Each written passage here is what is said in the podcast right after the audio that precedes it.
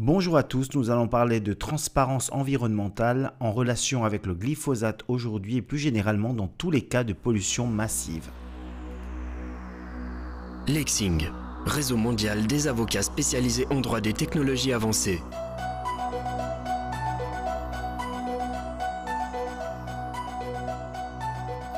Le glyphosate. Derrière ce terme, qui peut vous paraître familier, se cache en réalité une querelle scientifique extrêmement intense en relation avec ce pesticide, dont la réautorisation avait donné lieu à des débats extrêmement vifs, que ce soit aussi bien en Europe qu'aux États-Unis. Eh bien, des études avaient été conduites en relation avec euh, cette substance et des études auxquelles tout le monde n'avait pas pu avoir accès, et c'est la raison du sujet du jour. Un particulier, donc un citoyen ainsi que des députés européens, avaient en effet sollicité auprès de l'autorité européenne de sécurité des aliments, qui s'appelle l'EFSA, l'accès à différentes études menées sur le glyphosate, des études qui concernaient la dose journalière admissible et surtout la cancérogénicité de la substance. Est-ce que vous avez un risque d'avoir un cancer lorsqu'une telle substance est utilisée? Après avoir essuyé un refus motivé par le fait que la révélation de ces études pourrait compromettre les intérêts commerciaux et financiers de ceux qui les avaient réalisées, c'est tout de même un comble d'oser dire cela lorsqu'on est une agence ou une autorité, eh bien ils ne se sont pas lassés, ceux qui ont demandé l'accès à ces différentes études, et ils ont porté cette affaire devant la Cour de justice de l'Union européenne tout en sachant que l'EFSA prétendait également qu'aucun intérêt public ne justifiait une telle révélation. Elle soutenait également que les études ne concernaient pas des informations ayant trait à des émissions dans l'environnement.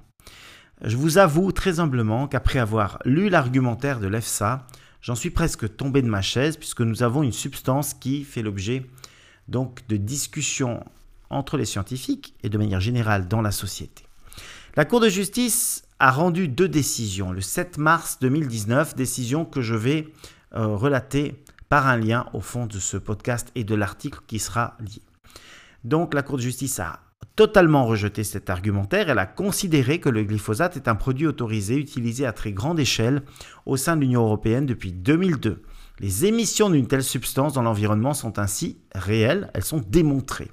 Il a également été rappelé par la Cour que la Convention internationale d'Arhus, qui garantit la transparence environnementale, concerne également les informations liées aux conséquences des émissions dans l'environnement et pas uniquement les émissions en tant que telles.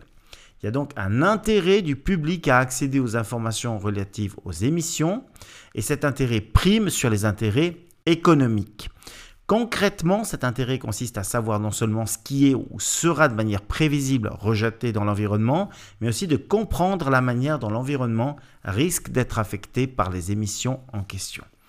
La Cour de justice de l'Union européenne a ainsi annulé les deux décisions attaquées de l'EFSA qui refusait de délivrer cet accès. Alors ce qu'on peut dire, c'est que ces arrêts sont importants pour la transparence car ils rappellent qu'il existe une présomption en vertu de laquelle la révélation de l'information et d'informations plus généralement qui ont trait à des émissions dans l'environnement prime la protection des intérêts commerciaux.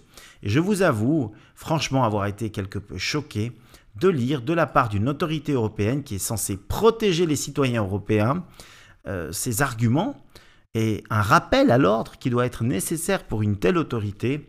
En fait, euh, ça, me paraît tout à fait euh, surréaliste. Et comme l'ont montré un certain nombre de députés qui avaient fait ce recours, il y a eu quelque part un blocage, et ce blocage n'a pas permis aux citoyens d'être pleinement orientés, ce qui est évidemment dommageable. La convention d'Arhus, dont il a été question dans cet arrêt, c'est aussi pour ça que dans ces deux arrêts, c'est aussi pour ça que je les ai choisis, est également applicable en Suisse depuis sa ratification en mars 2014. Aussi, par exemple, si on avait un rejet dans la nature d'un produit dangereux, potentiellement dangereux ou en cas de pollution massive, il serait possible aux citoyens comme aux organisations environnementales ou aux médias d'obtenir un accès à tous les documents relatifs non seulement aux émissions nocives, mais également aux informations liées aux conséquences des émissions dans l'environnement. Et le fait que des investigations soient en cours ou que des organes de haute surveillance comme des commissions parlementaires vérifient les démarches accomplies ne permettent pas de s'opposer au droit d'accès qui peut être exercé démocratiquement.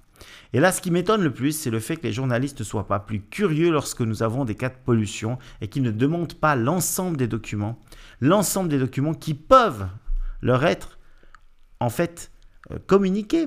On pourrait avoir une anonymisation d'une partie des documents, mais sur le principe, il faudrait être beaucoup plus curieux et on ne peut que les inviter à agir avec beaucoup plus de diligence à cet égard. Merci de votre attention.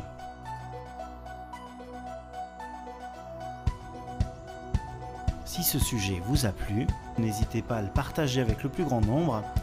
Vous pouvez retrouver des actualités consacrées aux droits des technologies avancées sur notre site lexing.ch et finalement si vous voulez proposer des sujets, émettre des remarques ou débattre avec nous au sujet des thématiques que nous traitons, une seule adresse email sébastien.fanti at lexing.ch. Merci de votre attention.